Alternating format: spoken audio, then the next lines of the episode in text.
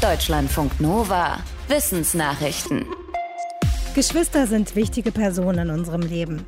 Aber wie sehr prägen sie unsere Persönlichkeit? Und macht es einen Unterschied, ob wir Bruder oder Schwester haben? Das hat ein internationales Forschungsteam untersucht, mit dabei auch Psychologinnen und Psychologen der Universität Leipzig.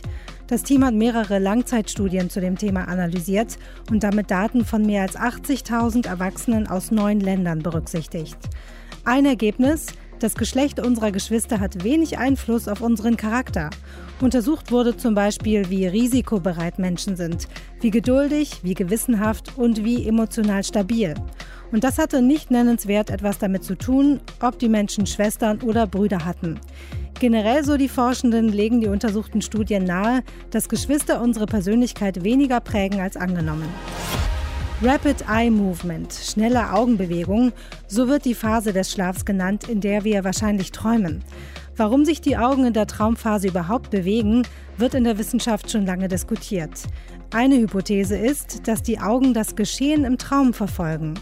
Ein Team der Uni Kalifornien in San Francisco sagt, dass es diese Hypothese jetzt mit einem Experiment an Mäusen bestätigen konnte.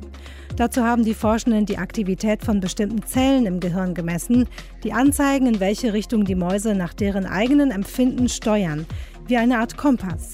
Gleichzeitig wurden die tatsächlichen Augenbewegungen aufgezeichnet. Dabei fanden die Forschenden grundsätzliche Übereinstimmungen. Die Forschenden sagen, mehr über das Träumen zu erfahren, hilft auch zu verstehen, wie Kreativität funktioniert, weil sich das Träumen im Schlaf und das Ideenentwickeln im Wachzustand ähneln. Vor der Party, vor dem Besuch der Großeltern fix noch einen Schnelltest. Für viele gehört das inzwischen zum Alltag. Aber auch wenn unser Antigen-Schnelltest negativ ist, sollten wir uns nicht zu sehr in Sicherheit wiegen. Das zeigt jetzt nochmal eine große Studie, die Forschende der Universität Würzburg durchgeführt haben. Sie sagen, es ist die größte klinische Studie, die weltweit bisher mit Schnelltests gemacht wurde. Dafür haben die Forschenden über einen Zeitraum von über einem Jahr bei fast 27.000 Menschen Proben genommen. Davon waren mehr als 420 positiv im PCR-Test. Die Schnelltests entdeckten aber nicht einmal 40 Prozent der Fälle. Und bei der Omikron-Variante, die ja jetzt dominiert, lag die Sensitivität der Schnelltests sogar nur bei 34 Prozent. Das heißt, zwei Drittel der Infektionen blieben unentdeckt. Die Forschenden raten trotzdem dazu, weiter Schnelltests zu machen, weil sie helfen können, mögliche Superspreader herauszufiltern. Ein Embryo wächst normalerweise in einer Gebärmutter, aber es geht offenbar auch ohne. Forschende aus England und Kalifornien haben einen Mäuseembryo aus Stammzellen gezüchtet, der sich bis achteinhalb Tage nach der Befruchtung entwickelt und dabei sogar angefangen hat, Organe zu bilden. Dazu gehörten alle Gehirnregionen, ein schlagendes Herz und ein Darmrohr. Dieser Entwicklungsstand würde bei einem menschlichen Embryo dem ersten Trimester einer Schwangerschaft entsprechen. Im Fachmagazin Nature schreiben die Forschenden, dass sie für die Züchtung des Mäuseembryos im Labor drei verschiedene Arten von Stammzellen genutzt haben. Allerdings lag die Erfolgsquote, dass sich der Embryo so lange entwickelt, bei 1 bis 2 Prozent. Ob sich der Prozess auf menschliche Embryonen übertragen lässt, ist nicht klar, daran wird aber geforscht.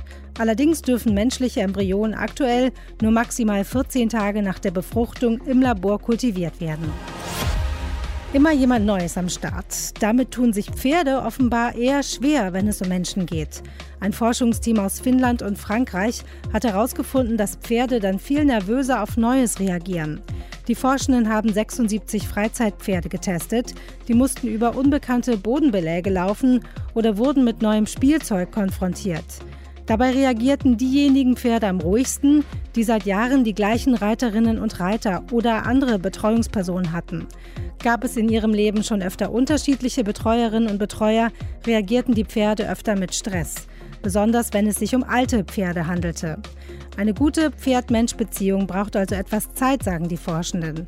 Das sollte in der Pferdehaltung berücksichtigt werden, denn tatsächlich ist es so, dass Pferde oft weiterverkauft werden oder sich Trainings- und Reitpersonal ändern.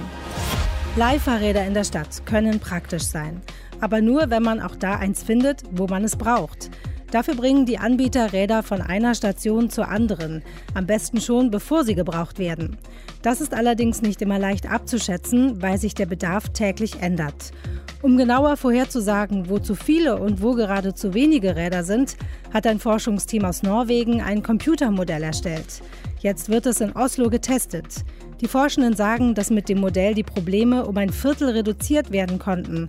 Also, dass an einer Stelle zu viele und an anderer Stelle zu wenige Räder stehen. An dem Projekt ist einer der größten norwegischen Leihfahrradanbieter beteiligt. Der hofft nach eigenen Angaben, dass der Transport durch das Modell um ein Drittel effektiver wird und die Lebensdauer der Räder um ein Fünftel steigt. Deutschlandfunk Nova